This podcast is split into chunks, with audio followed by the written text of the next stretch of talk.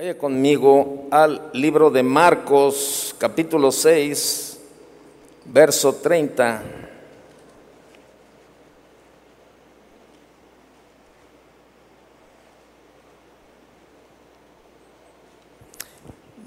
Marcos, capítulo 6, verso 30. Es un pasaje muy conocido, ¿verdad? De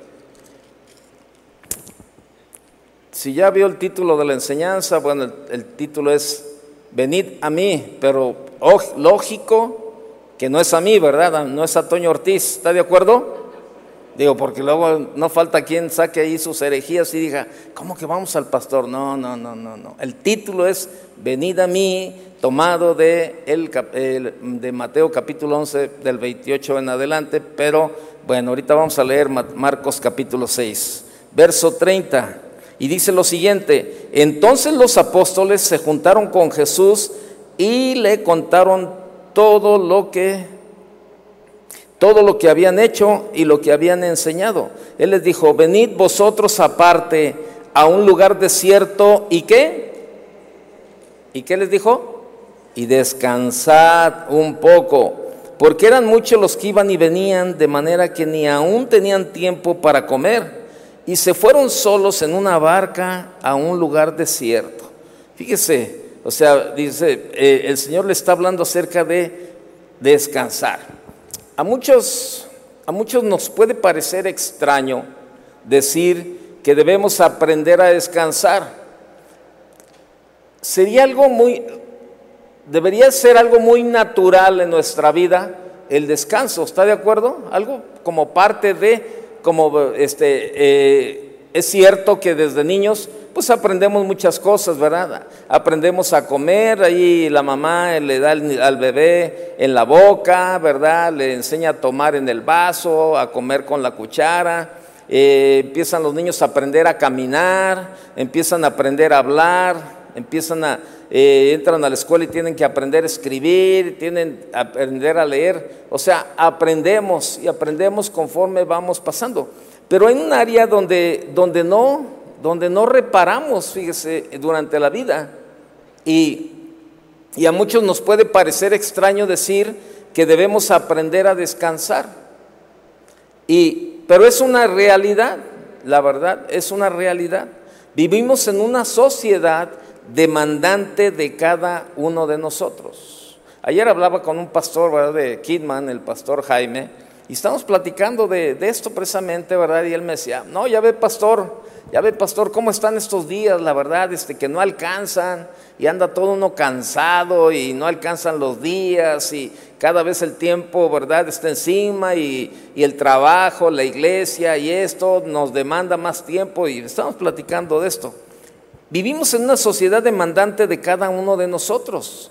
Vivimos de acá para allá, muchas veces sin tiempo, ni siquiera para comer, ¿verdad?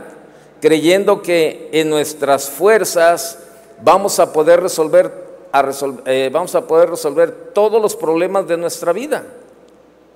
No es una casualidad, no es una casualidad que la enfermedad del siglo XXI sea el estrés y que el estrés es la tensión provocada por situaciones agobiantes. Fíjese, todo esto llega hasta los animalitos. En la, ahorita en la, en la tarde, ¿verdad? Este, yo le hablé a mi hija a mediodía, le dije, oye, ella tiene una perrita, ¿verdad? Una Golden Retriever. Y entonces yo la vi, mi esposa la vi en la mañana y yo también la vi, no quería comer. No quería comer y este, entonces yo le hablé a mi hija, le dije, oye, fíjate que la perrita la veo media desanimada, eh, no quiere comer, ahí están las croquetas y le estuve acercando pedacitos de galleta a ver si quería comer y más o menos, pero algo tiene. Entonces, en lugar de irse al gimnasio, mi hija dijo, no, papá, mejor me voy a ir para allá para llevarla este, con la doctora. Y la llevó. ¿Y sabe cuál, cuál, este, cuál era la enfermedad de, cuál es la enfermedad de la perrita? Estrés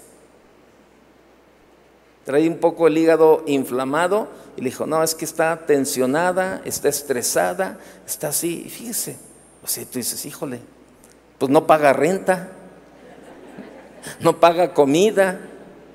Tú dices, ¿qué onda? Tiene cable en la casa. tiene techo, la llevamos de vacaciones. Y dice, bueno, pues ¿qué le tensiona? ¿Qué le estresa? De verdad, así es verdad, piensa uno y dice, bueno, como un animalito, ¿verdad? Estresado, también así. Bueno, ¿verdad? Pero bueno, eso, eso es el diagnóstico médico que dice, no, pues, la tensión, el estrés, todo eso. Imagínense, no son, no son seres pensantes.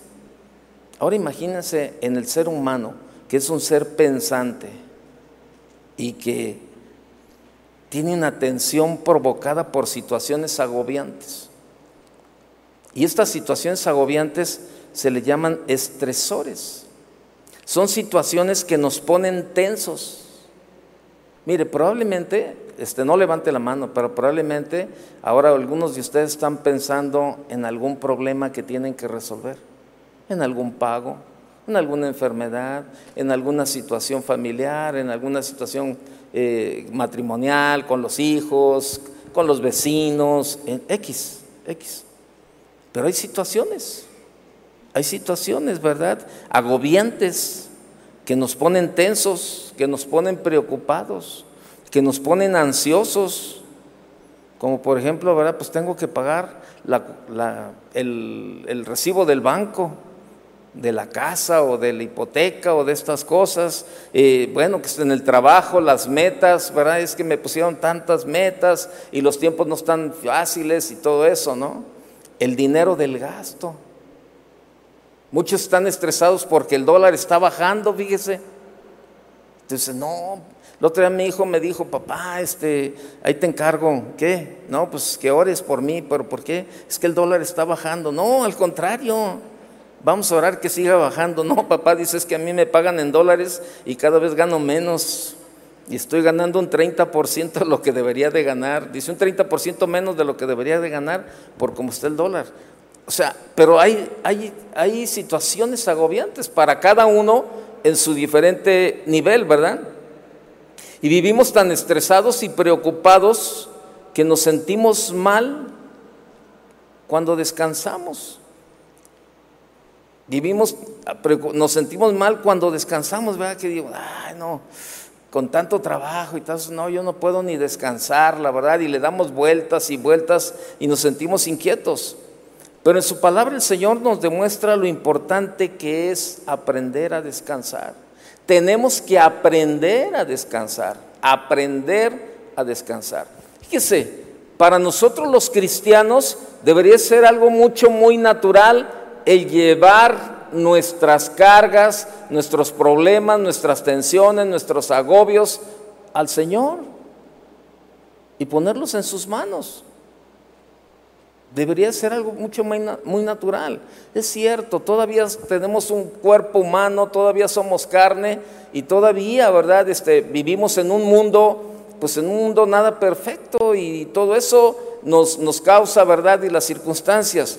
Pero sabe, tenemos que aprender esta parte de, dejar de vivir en esa situación. Y para eso tenemos que trabajar en algunas áreas, en, algunas áreas en nuestra vida. Y llámese el área emocional, eh, o sea, en las emociones, en las circunstancias, en la confianza y hasta en la alabanza en nuestra vida. Tenemos que aprender.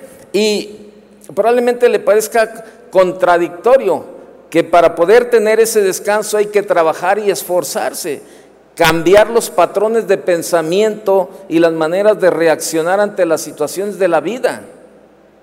Esto requiere de paciencia y constancia, esto requiere de practicar y practicar, de ensayar y, cometer errores día a día.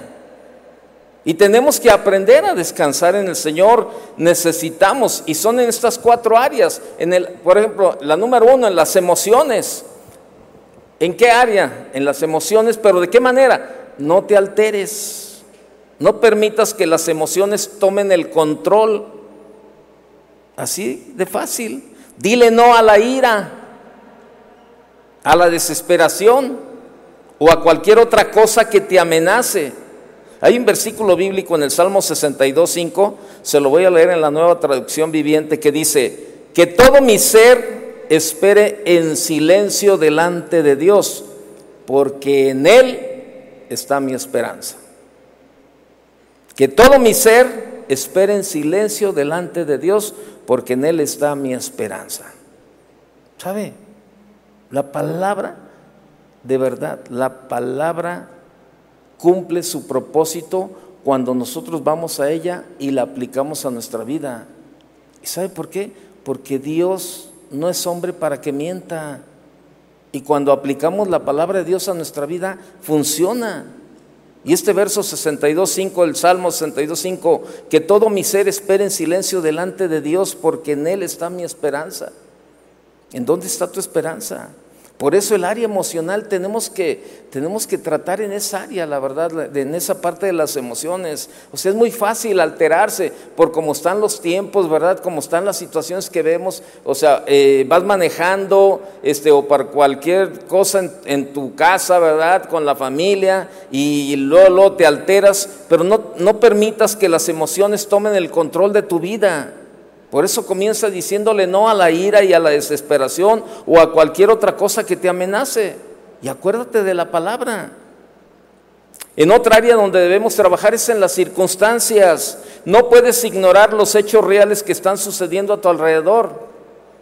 Pero sí puedes declarar sobre ellos la soberanía de Dios. O sea, no podemos cambiar lo que está pasando a nuestro alrededor, las circunstancias.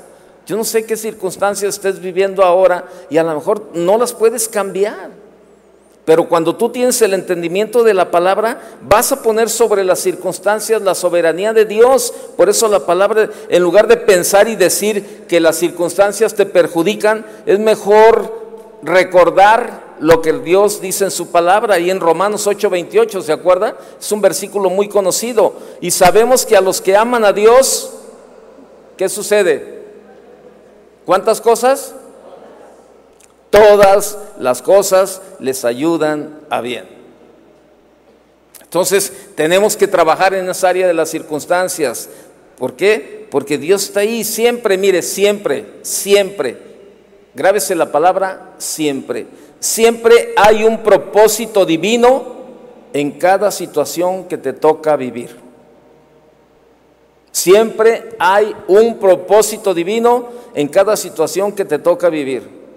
Por eso es bueno que no te enganches con ellas, sino que elijas esperar en el Señor. Mire, hace unos días traíamos prisa, mi hija y yo veníamos para acá precisamente para la iglesia y era en la noche. Y aquí por toda esta zona de verdad de, de, de, las calles de Francia, España y todos, veníamos por esas calles y se ponen muy solas en la noche, está muy oscuro, ¿no? Entonces este, me metí por una calle antes de, la calle que tenía que meter y me dijo mi hija, papá, no es esta. Le dije, tienes razón, me, metí antes. Entonces me metí por otra cosa, me perdí en esas calles, fíjese, siendo que tengo toda mi vida caminando por ahí, y me perdí por esas calles ahí, y entonces me dijo, papá, ¿para dónde vas? Le dije, no, a ver, que salía a una calle y decía, no, creo que es esta la calle que Total, fui a salir a Alemania y, Enrique Díaz de León, fíjese, a Tolzá, ¿no? Por allá. Y entonces, este, pero, y, nos reímos, ¿verdad? Y le digo a mi hija, ¿sabes qué? De algo, de algo Dios nos guardó. Porque pues, para mí era bien sencillo, seguido, casi diario ando por ahí, entonces para mí era bien sencillo haber agarrado la calle que tenía que tomar. Pero en ese momento las circunstancias me hicieron que me desviara y que me fuera por otro lado. Pero ¿sabe qué? Yo vi en ese momento que las circunstancias, o sea, Dios, yo le dije, mira, por algo, por algo Dios permitió, por algo Dios no permitió que nos fuéramos por ahí. Me dijo, sí, tiene razón, ¿verdad? Y traíamos prisa. Y le digo, no, y salimos, ¿verdad? Como salimos, le dije, mira, de algo Dios nos guardó. Siempre hay un propósito divino en cada situación que te toca vivir. Por eso es bueno que no nos enganchemos con, las situaciones o con las circunstancias, sino que debemos elegir esperar en el Señor. El Señor tiene el control. ¿Sí sabías eso? Que Él tiene el control de toda la situación en tu vida y en la mía y en la de todos. Todo, todo el control. Pero ¿qué nos hace falta? Aprender a descansar y aprender a soltar nuestras cargas o nuestras situaciones o nuestras circunstancias en la mano de Dios para poderle decir, Señor, aquí está. Usted sabe lo que está pasando aquí en, con estos cinco jóvenes por Lagos de Moreno, ¿verdad? Estaba viendo yo las noticias y estaban entrevistando a los papás de los cinco jóvenes desaparecidos, que la mayoría, que pues realmente ya el, el pronóstico es pues que realmente pues ya, ¿verdad? Ya, ya, ya, ya no tienen vida, es lo que dice por ahí la noticia, es lo que dice la noticia, no yo, eh, las noticias. Pero estaba viendo la entrevista a los papás y un papá, ¿verdad? Este, pero bien, bien tranquilo, decía, mire, a mí lo único que me, que me deja tranquilo es que Dios nunca ha perdido el control ni de mis hijos ni de mi vida. Y mi hijo está en las manos de Él. Entonces, ahí descanso yo. Yo lo estaba viendo en las noticias y yo decía, qué tremendo, ¿no? ¿Qué pasaría si yo fuera Él? ¿Tendría esa, paz, esa calma? ¿Tendría esa, esa seguridad de decir, Dios nunca ha perdido el control? Él tiene el control. Lo que sucedió fue porque Dios lo permitió. Y, a veces nos enganchamos en las circunstancias, de verdad. Y eso nos tensiona, eso nos cansa, eso nos estresa, eso nos agobia, es este tipo de situaciones, porque estamos involucrados en las circunstancias. Vemos más las circunstancias que lo que Dios puede hacer en medio de las circunstancias. Le damos más credibilidad a las circunstancias que a la palabra de Dios. Yo no sé cuál sea tu circunstancia ahora, pero la palabra de Dios está por encima de ella, créemelo. En otra área que necesitamos trabajar también es en, en nuestra confianza en Dios. En medio de la crisis, siempre te ayudará a declarar, ¿verdad? Ahí con tu boca que confías en que Dios sabe lo que es mejor para ti, de verdad. Señor, yo sé qué es lo mejor, tú sabes qué es lo mejor para mí, Señor. Si las cosas no salen, si las cosas no están así, tú sabes lo que es mejor, tú sabes lo que me conviene. Y tenemos que saber que nuestra vida está totalmente en sus manos porque Él ha planeado nuestra existencia desde antes que naciéramos. Vaya conmigo al Salmo 139, por favor. Salmo 139, verso 16.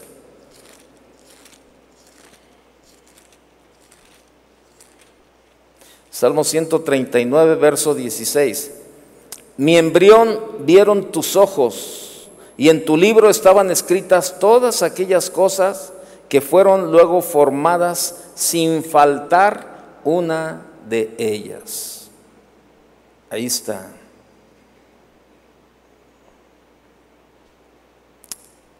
Y no debemos de, olvidar lo que la palabra, lo que la palabra nos dice, ¿verdad? Por eso eh, tenemos que ir a la palabra siempre, siempre, porque ahí es donde usted y yo vamos a encontrar la respuesta, siempre, siempre vamos a encontrar la respuesta a la situación que estemos pasando, que estemos viviendo. Yo recuerdo cuando teníamos aquel programa en la radio, ¿verdad? Que venía mucha gente, mucha gente de, eh, la radio, ¿verdad? Eh, abrimos la, la abrimos este la radio de tal manera que la gente podía solicitar consejería, ¿verdad? Y sin ningún costo. Y venía mucha gente a consejería, ¿verdad? Siempre. Todos los días tenemos, teníamos muchísima consejería, todos los pastores, de, de gente que venía de escuchar los programas de la radio, porque todos los temas que tratábamos pues, son los temas actuales, el alcoholismo, la pornografía, el adulterio, este, la, esquizofrenia, la ansiedad, todo ese, la depresión, todo ese tipo de temas, ¿verdad? Eran los que tratábamos en la radio ahí. Entonces venía mucha gente a consejería.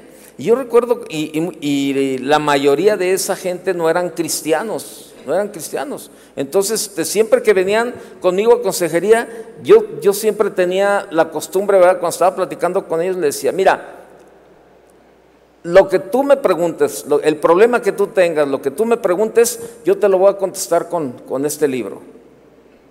Me dijo, ah, ¿todo? Todo. La situación que estés viviendo, lo que estés pasando, eh, el problema que tienes, lo que te trajo aquí, aquí, este libro, tiene una respuesta para ti. Me dijo, ¿a poco? Sí, claro. Y comenzaba la gente a platicar sus problemas y yo iba con la Biblia y le decía, mira, ve lo que dice el Salmo tal, tal, tal, así. No, pero es que no sé qué. Bueno, espérame. Y, mira, ve lo que dice aquí tal Evangelio. Y, y mira, ve lo que dice aquí. Y ve lo que dice aquí. Y sabes que siempre encontraba yo una respuesta en la Biblia para la situación que estaban, que estaban pasando esa gente. Y te quiero decir algo, lo mismo sucede con nosotros. Hay una palabra para cualquier situación en la que estamos pasando tú y yo en este momento. El problema, el problema es que, ¿sabes qué? Este, queremos humanamente resolver nosotros mismos los problemas. Y es más, estamos haciendo, estamos haciendo un lado a Dios. Nos sentimos más sabios que Dios. Y eso, ¿sabes cómo se llama? Se llama soberbia. Soberbia. Que tratas tú de hacer un lado a Dios. Tratando de resolver tus problemas y cada vez los haces más grandes. Cada vez te metes en más problemas. ¿Por qué? Porque no has aprendido a descansar, porque no has aprendido a ir a Él.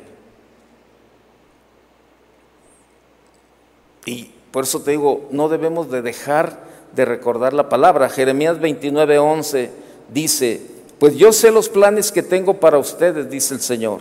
Son planes para lo bueno y no para lo malo, para darles un futuro y una esperanza. Jeremías 29, 11. ¿Sabes? Aún en medio de las circunstancias difíciles o de las situaciones difíciles, aún allí Dios está trabajando y no ha perdido el control de nuestra vida. Y Dios nos ha prometido lo bueno y dice, porque yo sé dice Jeremías 29, 11, lo vuelvo a leer, dice, pues yo sé los planes que tengo para ustedes, dice el Señor. Son planes para lo bueno y no para lo malo, para darles un futuro y una esperanza. Jeremías 29, 11 en la nueva traducción viviente. Ahí está. Y nuestra fe aumenta cuando tú y yo este, confiamos en lo que la palabra de Dios dice. Y sabes, en otra área también, sabes, en nuestra alabanza y en nuestra adoración, cuando la adversidad amenaza con destruirte, sabes, lo mejor que puedes hacer es alabar y adorar a Dios, de verdad. No hables duda ni desaliento, no culpes a nadie ni declares juicio contra nadie, porque luego eso es lo que hacemos, ¿verdad? Estamos metidos en algún problema y siempre andamos buscando quién a quién echarle la culpa de, la situación que estoy pasando. No, sí, es que si no hubiera sido por él o si no hubiera... Y, sabes qué, este, eso no te ayuda. Eso al contrario, te llena más así como de amargura, como de incomodidad, y al rato ves a las personas, ¿verdad? Ahí que son, pueden ser de la misma familia, las ves y las ves hasta con enojo, las ves con rencor, y, y a lo mejor si tuvieras una soga los colgarías, o si tuvieras una pistola ahí les tirarías, ¿verdad? Del enojo, porque los estás viendo. Pero ¿sabes qué? En lugar de, en lugar de toda esa parte, ¿verdad? Este, eh, cuando veas toda esa, esa, adversidad en tu vida que te está amenazando con, con destruirte, con, con, con, quitarte la paz, ¿verdad? ¿Sabes que Lo mejor en ese momento es alabar y adorar a Dios. Por eso te repito, no hables duda ni desaliento, no culpes a nadie, a nadie, ni declares juicio contra nadie. Mejor alaba al Señor. Mejor alaba al Señor. Tristemente el ser humano siempre anda buscando ¿quién se la pague? Hasta el dicho dice, ¿verdad? ¿Se acuerdan los dichos? No ando buscando quién me la hizo, sino qué, sino quién me la pague. ¿Por qué? Porque anda uno todo ahí, ¿verdad? Y, y, más cuando te la hizo alguien con el que no le, por ejemplo, si eh, te hizo enojar uno que, que está más grandote que tú, tú dices, no, ¿verdad? Entonces mejor al rato buscas un chiquito para que te la pague. Pues sí, así de fácil, ¿verdad? Pero ¿sabes qué? En lugar de eso, de, verdad, tranquilo. Mejor, ¿sabes qué? Ponte a alabar al Señor. Son estos momentos tan preciosos, de verdad, de un tiempo para que el Señor nos ha bendecido, de verdad, nos ha bendecido a través de la alabanza y la adoración. Y sabes, es, es increíble ver a gente que no entra en la alabanza, que no entra en la adoración, y que están ahí nomás pajareando, ¿verdad? Ahí como que checando a ver dónde se paró la mosca, ¿no? Y este, por todos lados, cuando de verdad son tiempos preciosos, de verdad preciosos para ministrar al Señor a través de la alabanza y la adoración, de verdad. Y, en ese momento ahí soltar todo, ¿verdad? Y decir, Señor, ah, en este momento, Señor, ¿sabes qué? Todos los que me le hicieron, Señor, ahí te los dejo, Señor, tú, tú, tú trata con ellos. Yo mejor te voy a alabar y te voy a adorar, Señor, y, y yo voy a salir de este lugar, Señor, totalmente descansado. Y es lo que tenemos que hacer. O sea, no hablar, no estar hablando de, duda, ni desaliento, ni culpando a nadie. No, es que fulanito me le hizo, y esto y lo otro, y ay, pero le va a ir como en feria y que no sé, mejor. ¿Se acuerdan lo que nos enseñó el pastor Chuy, verdad, en una de las enseñanzas de, de ahora de la serie de alabanza y de adoración? Donde eh, estaban ahí algunos que estaban ahí, que él, él, lo compartió, que decía, no, que alguna situación que estaban viendo y lo dijo, ah, déjalos que alaben. ¿Verdad? Como una expresión así como, ah, déjalos mejor que alaben, ¿verdad? Igual así. Mejor vamos a dejarlos que alaben y que hagan, y nosotros también vamos a hacerlo. ¿Qué te parece? Alabar al Señor y adorar al Señor. Es lo mejor que podemos hacer. De esa manera hasta el enemigo es ahuyentado, ¿verdad? Este, cuando tú comienzas a alabar y adorar al Señor y, y también comienzas a tener una calma en la ansiedad y, esto comienza a fortalecer tu fe cuando comienzas a sentir de parte de Dios, ¿verdad? Que, que viene a tu vida una paz, un descanso, ¿verdad? Cuando tú le estás alabando y cuando tú le estás adorando al Señor y poniendo en sus manos todo lo que tú estás viviendo. Pero el problema es que humanamente nos sentimos más sabios que Dios y queremos resolver los problemas nosotros mismos. Y no creemos no creemos que a través de la alabanza y la adoración el Señor también nos da un descanso en nuestra vida. Por eso tenemos en esa área, también tenemos que trabajar. Puedes decirle, ¿verdad? Este, debemos, debemos decirle al Señor, Señor, te alabo porque tú eres bueno y tu misericordia es para siempre. Eso aumenta nuestra confianza en que su bondad y su misericordia se mostrarán a nuestro favor y nos ayudarán a descansar en Él. Pero necesitamos practicar, necesitamos aprender, necesitamos de verdad, de verdad, este, comenzar a confiar en Él. Vaya conmigo a Mateo capítulo 11, por favor.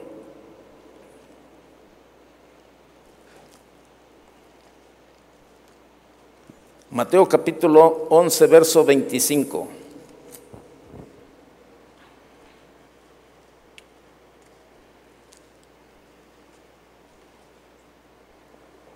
En aquel tiempo, respondiendo Jesús, dijo, Te alabo, Padre, Señor del cielo y de la tierra, porque escondiste estas cosas de los sabios y de los entendidos y las revelaste a los niños.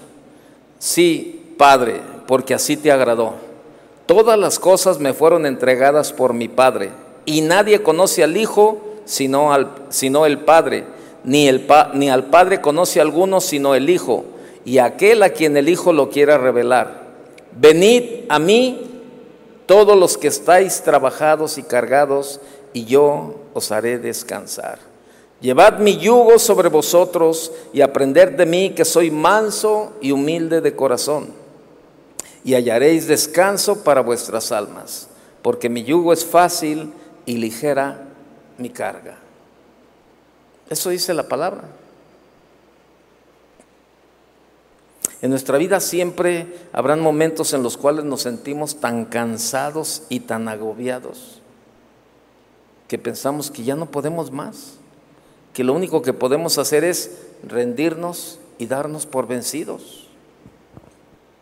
Yo le pregunto en este momento, ¿cuántos se sienten cansados?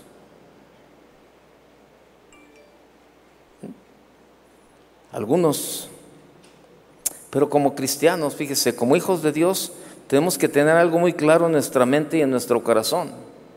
Si vamos a rendirnos, que sea solamente ante Dios. ¿Cómo ve? Si vamos a rendirnos, que sea solamente ante Dios, pero no ante los problemas o las dificultades. En el texto que leímos, ¿verdad? Este, el Señor nos revela algo que está escondido o es incomprensible para muchas personas en el mundo, pues creen que cuando ellos sienten que ya no pueden más, lo que necesitan es tratar de aliviar la carga por medio de diversión, ¿verdad? De placeres, de vicios, de distracciones, o buscar la ayuda de otras personas para tratar de salir adelante. Pero todo eso es momentáneo y muchas veces lo que hace es hacernos sentir aún más cargados todavía. Fíjese que cuando yo estaba estudiando esto me acordé, eh, mi madre va a cumplir ahora en diciembre 51 años de que falleció. Entonces yo me acuerdo que fuimos al panteón a sepultarla y entonces estaba un amigo, un amigo que eh, él ya falleció y, siempre, él siempre me ayudó mucho en la vida, mucho, este, eh, en, la para entrar a la universidad y todo eso. Es un amigo que la verdad este, le, le guardo mucho, mucho respeto, ¿verdad? Por, porque me, me, tendió la mano cuando de verdad la necesitaba en muchas áreas. Y, y él me acompañó en ese momento cuando estaban sepultando cuando estaban sepultando a mi mamá, ¿verdad? Y ahí, pues, no éramos cristianos, nadie, nadie de la familia, ¿verdad? Este, y, bueno, usted sabe cómo se pone la gente cuando no son cristianos, ¿verdad? Y yo estaba viendo ahí a toda la familia, ¿verdad? Ahí este, en la tumba y los gritos y todo eso. Entonces yo le dije, ¿sabes qué? Yo no quiero estar aquí. Yo mejor me, me quiero ir más retirado donde no escuche nada, ¿no? Y me dijo, ah, vente, vamos a caminar y desde allá de lejos vemos lo que pasa. Entonces, así pasó, terminamos el, sepelio, ¿verdad? Ya se nos hizo noche. Y entonces un amigo con el que yo trabajaba, ¿verdad? Era el director de una editorial este, aquí en, en Guadalajara. Este, esa editorial era la que uh, hace muchísimos años trajo la promoción de los libros de 10.95 en los, aquellas tiendas de Maxi que ahora son los Oriana, y eran unos libros muy bonitos, ¿verdad? Y, y trabajamos, yo trabajaba en esa parte de la promoción de surtir las tiendas y, y pues ándele, ¿no? Entonces el jefe, el jefe ahí, bueno, pues también había ido al sepelio, ¿no? Y entonces en la noche este, me dice, se acerca conmigo y, y me hablaba de, de usted y me dijo, oiga Toño, ¿no le gustaría que fuéramos a dar una vuelta? A cenar ahí, algunos aquí, los mismos amigos, todos, vamos a cenar, vamos a, tomar un trago, a, olvidarnos este, de todo lo que pase, ¿no? de todo lo que está pasando, ¿no? Y, este, y, le, digo, no, pues no, vamos, hombre, a que se distraiga, y este, le va a servir mucho. Y yo le digo, pues la verdad, yo, yo quisiera mejor irme a casa a descansar porque pues, traigo una desvelada de varios días y aparte, bueno, pues anoche ya, verdad, este, toda la noche estuvimos velando. Me dijo, no, venga, véngase, vamos a... Pero, pero este, él buscaba que, yo me distrajera, ¿verdad? O que yo, este, con, con, diversión, con tomando, o tratando de sacar, ¿verdad? Del pensamiento todo lo que estaba pasando. Y bueno, le dije, no, está bien, vamos un rato. Y ya me acuerdo que fuimos, ¿verdad? Y, y, este, y empezaron ahí a, pedir de comer y luego de beber y todo ese tipo de cosas. Y, yo decía, no, pues no, ¿verdad? Como que no. Y ya de, de repente, así como quitada la pena, me desaparecí y me salí de con ellos, ¿no? Y me fui. Pero sabe, ese es el pensamiento del mundo, que cuando te sientes agobiado, cuando te sientes este, estresado, cuando te sientes de verdad este, eh, cansado, estresado. Para ellos, eh, aliviar la carga es por medio de la diversión, de placeres, de vicios, de distracciones, o buscar la ayuda de otras personas para tratar de salir adelante. Pero todo eso es momentáneo y muchas veces lo que hace es hacernos sentir aún más cargados todavía. Es por eso, de verdad, pero el mundo no lo entiende, ¿no? No entiende esa parte, ¿no? Que nosotros como cristianos, nuestra mejor forma de aliviar la carga es ir ante el Señor. Es la mejor forma de descansar. Por eso el Señor dice, venid a mí, venid a mí, venid a mí, los que están trabajados y cargados. ¿Y yo qué? Los haré descansar.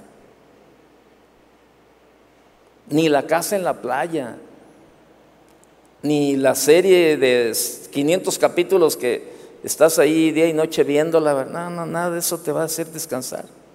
Es por eso que nuestro Señor Jesucristo nos enseñó lo que nosotros como hijos de Dios tenemos que hacer cuando sentimos que ya no podemos más con las cargas de la vida. De verdad, o sea, lo que nos enseñó para los momentos en los cuales sentimos que ya no podemos más. Si sentimos que ya no podemos más, tenemos que entregar nuestras cargas en las manos del Señor. Eso dice Mateo 11, 27, ¿verdad? Cuando dice, todas las cosas me fueron entregadas por mi Padre y nadie conoce al Hijo sino el Padre, ni el Padre conoce a alguno sino el Hijo y aquel a quien el Hijo lo quiere revelar. Pero vea cómo comienza el verso 27 diciendo, todas las cosas me fueron entregadas por mi Padre. El texto dice, todas las cosas le fueron entregadas al Señor por el Padre Celestial. Entonces, ¿por qué no queremos entregarle todas nuestras cargas al Señor? De verdad, o sea, créame, yo sé que muchos de ustedes traen cargas y no se las entregan al Señor, ahí las tienen. Y dicen, no, no, yo, yo, a ver qué le hago. Oye, entrégaselas al Señor. No, no, no, yo no. No, es que tengo un familiar así. Entrégaselo al Señor. No, no, no, no, no, no. Es que tú no lo conoces. Ah. No, habías de ver pero ¿sabes qué? Nos terapiamos nosotros mismos, nosotros solos, y no queremos poner las cargas en el Señor. No queremos. No queremos. El Padre sabe, el Padre sabe que nuestro Señor Jesucristo tiene toda la capacidad, toda la autoridad, todo el poder, toda la sabiduría y por eso le entregó a Él todas las cosas. ¿Por qué seguimos nosotros dudando de la capacidad del Señor? Y tú me dices, no, yo no dudo. Sí, sí dudas, porque no le entregas tus cargas. Porque sigues agobiado, sigues estresado, sabiendo que tienes esa, esa, esa libertad y esa oportunidad de venir al Señor y decirle, Señor, aquí está, ya no puedo más. Ya no puedo más. ¿Por qué seguimos tratando de resolver nosotros mismos en nuestras fuerzas los problemas de nuestra vida? Nosotros tenemos que confiar que aún todas aquellas cargas que nos parecen imposibles de llevar, todas las dificultades que para nosotros son imposibles de resolver, para nuestro Dios son posibles. Y no hay carga que nuestro Señor Jesucristo no pueda llevar. Primera de Pedro 5, 7 dice, echando toda vuestra ansiedad sobre Él, porque Él tiene cuidado de vosotros. Cuando sentimos que ya no podemos más, tenemos que venir al Señor para que nos haga descansar. Mateo 11, 28 dice, venid a mí todos los que estáis trabajados y cargados, y yo os haré descansar. Verdaderamente en el mundo podemos encontrar buenas ofertas, pero nunca encontraremos una mejor que la que nuestro Señor Jesucristo nos hace en este texto. Si estás cansado y trabajado, ven a mí y te haré descansar. Ahora por la cuestión de las redes sociales y, en los celulares y por todos lados, te llegan ofertas que te dice fin de semana en Puerto Vallarta, cuatro días y tres noches por tan solo seis mil pesos, pero solamente por un tiempo limitado. Es una oferta. La oferta que el Señor pone en nuestra vida no tiene tiempo limitado. Es una oferta que no es por tiempo limitado. Está disponible siempre, todos los días para nosotros. Venid a mí y yo los haré descansar.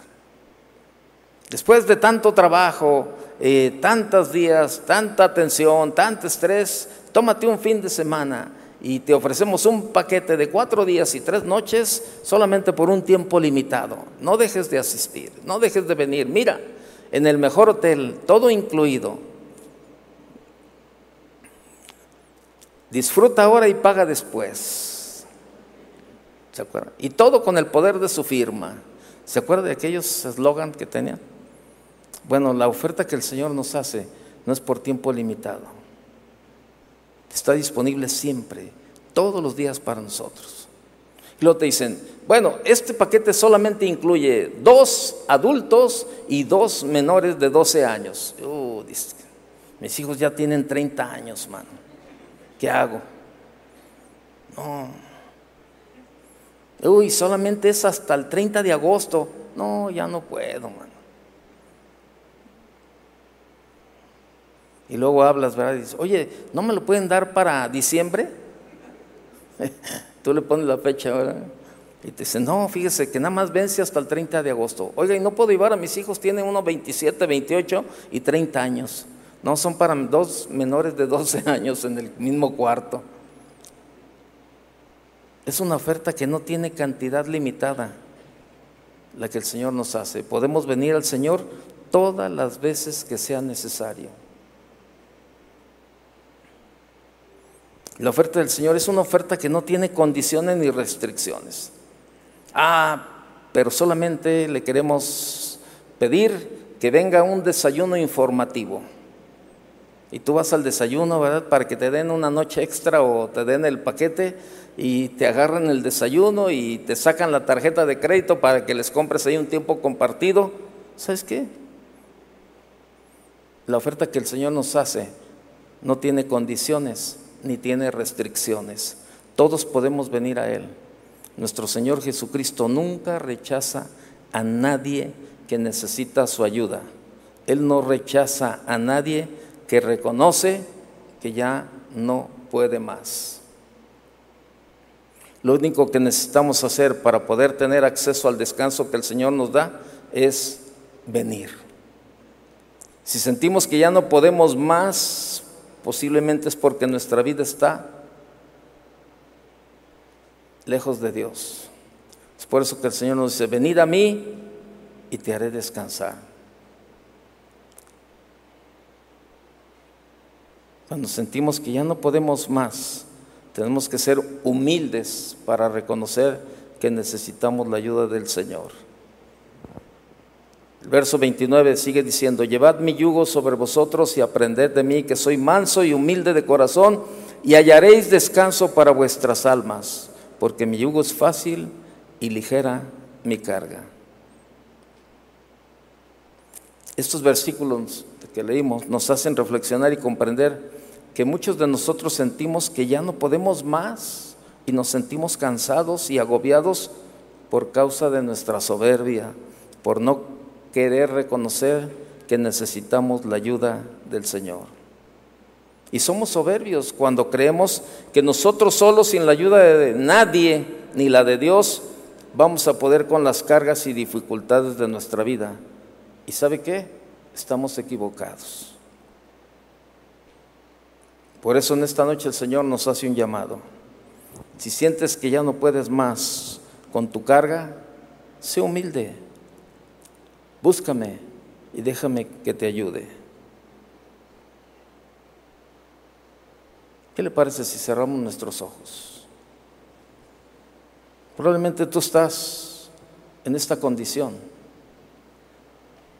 y dices, ya no puedo más, de verdad, ya no puedo más. Probablemente tienes un problema con tu hijo, con tu esposo, con tu esposa, tu trabajo, Tantas cosas que nos estresan y que nos cansan día a día. Y llega un momento en que decimos, es que de verdad estoy cansado, ya no puedo más. Y por eso en esta noche el Señor hoy te dice, venid a mí, venid a mí. Tenemos que llevar el yugo del Señor sobre nuestros hombros, es decir, que las cargas de nuestra vida ya no las vamos a llevar solos sino junto con el Señor. pues el yugo es el símbolo de caminar juntos y de jalar juntos esa carreta cargada que representa los problemas y dificultades de nuestra vida. Yo te animo, te animo de verdad en esta noche, ven, ven hoy al Señor, solamente Él te puede hacer descansar. Si tú estás en esta condición y tú necesitas el descanso de Dios, ¿por qué no vienes? Tenemos tiempo, ¿por qué no vienes aquí al frente para orar por ti? Si tú dices, necesito el descanso del Señor, ¿por qué no vienes? ¿Por qué no vienes y, en esta noche nos dejas que oremos por ti? Y le pedimos al Señor, Señor, Quita toda carga, Señor, en esta noche. Que tengamos, Señor, capacidad de entregar todo lo que nos agobia. Todo aquello que, por tiempo, Señor, me ha cansado, me sigue cansando cada día.